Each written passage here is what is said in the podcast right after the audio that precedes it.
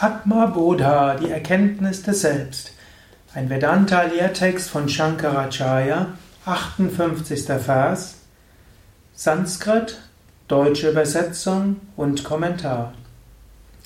Akhandananda Rupasya Tasyanandala Vashritaha Brahmatyastharatam Yena Bhavantyanandino Kilaha Gottheiten wie Brahma und andere kosten nur einen Teil der unbegrenzten Glückseligkeit Brahmans und genießen entsprechend ihren Anteil daran. Hier spricht Shankaracharya, der Autor des äh, Werkes Atma Bodha, über sogenannte Gottheiten. Es gibt zum einen das Unendliche und das Ewige, Brahman. Was gibt es sonst noch? Es gibt Menschen, es gibt Tiere, es gibt das materielle Universum. Und Shankara spricht jetzt hier, ja, es gibt auch Gottheiten. Was sind jetzt Gottheiten?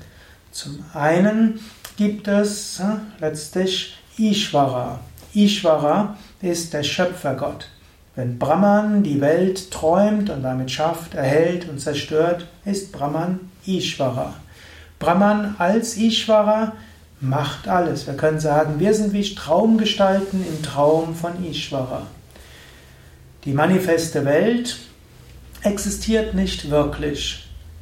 Aber es ist auch nicht so, dass wir als Einzelperson diese Welt träumen. Wenn wir sagen, wir sind, diese Welt ist ein Traum, dann ist es ja nicht so, dass wir persönlich diese Welt träumen, sondern es ist so, dass Ishvara, der persönliche Gott, diese Welt träumt.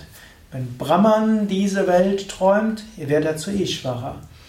Das heißt, die Welt besteht aus Brahman und der, der träumt, ist Brahman. Das Traumprinzip ist Brahman und das Traumprinzip wird dann als Ishvara bezeichnet.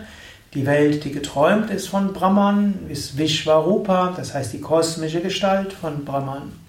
Die Einzelseelen, Jiva, sind Manifestationen von Brahman. Die Upadis, die begrenzten Attribute, die Kostüme, die Rollen, die wir spielen, sind Teil von Jagat, der manifesten Welt. Und wir spielen Teil im kosmischen Drama als Jiva, als letztlich Instrumente von Ishvara. Alles ist letztlich Brahman. Hm, alles gehört irgendwo zusammen. Aber es gibt auch einen persönlichen Gott, Ishvara.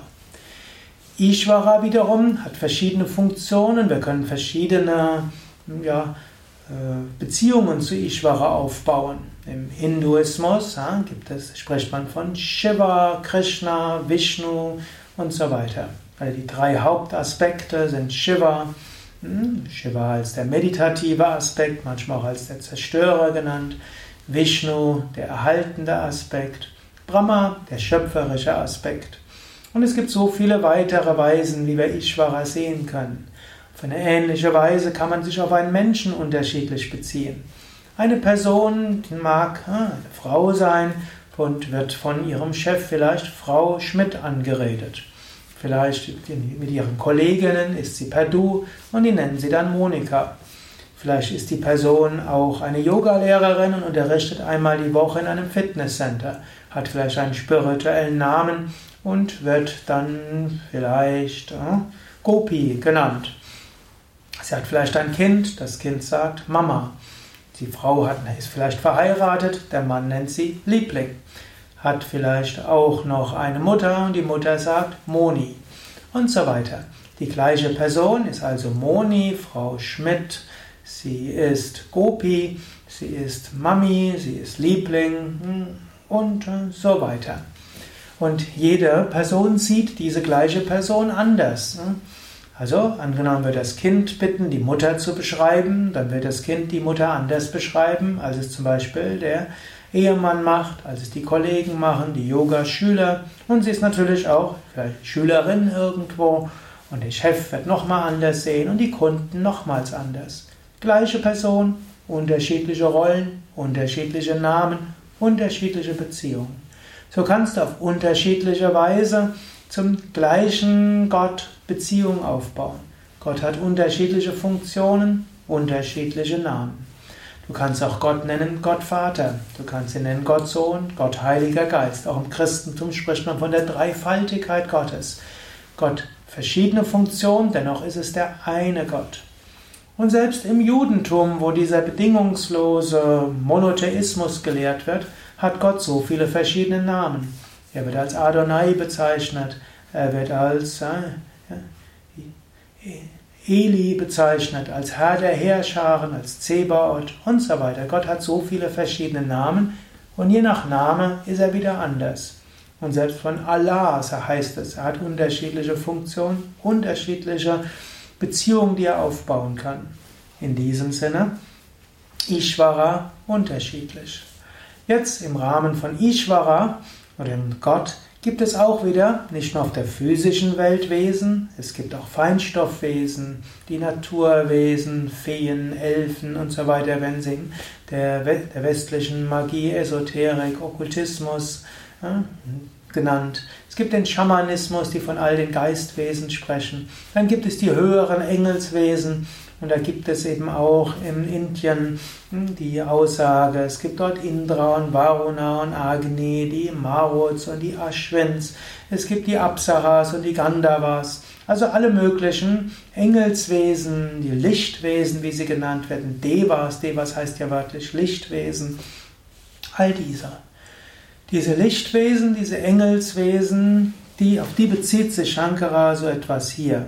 Also die Lichtwesen wie Brahma. Brahma kann man sehen als Aspekt von Ishvara und könnte ihn aber, aber auch als ein Teil der Deva sehen. Die sind, haben einen begrenzten Anteil an der Glückseligkeit von Brahman. Sie sind nicht unendlich glückselig, sondern sie haben einen begrenzten Anteil daran. Und so ist auch Engelswesen nicht ausreichend. Es gibt auch in Indien, gerade im Hinduismus, so die Tradition, man will in den Himmel gehen. Da wird beschrieben, wie der Himmel ist. Oder Menschen wollen in ihrem nächsten Leben sich als Indra manifestieren, als König der Engel. Oder sie wollen vielleicht sogar Brahma, der Schöpfer werden. Aber Shankara sagt, das reicht nicht aus. Auch als wenn du als Engelswesen dich wieder inkarnierst, Du hast nur einen begrenzten Anteil an der Glückseligkeit von Brahman. Werde zu Brahman selbst.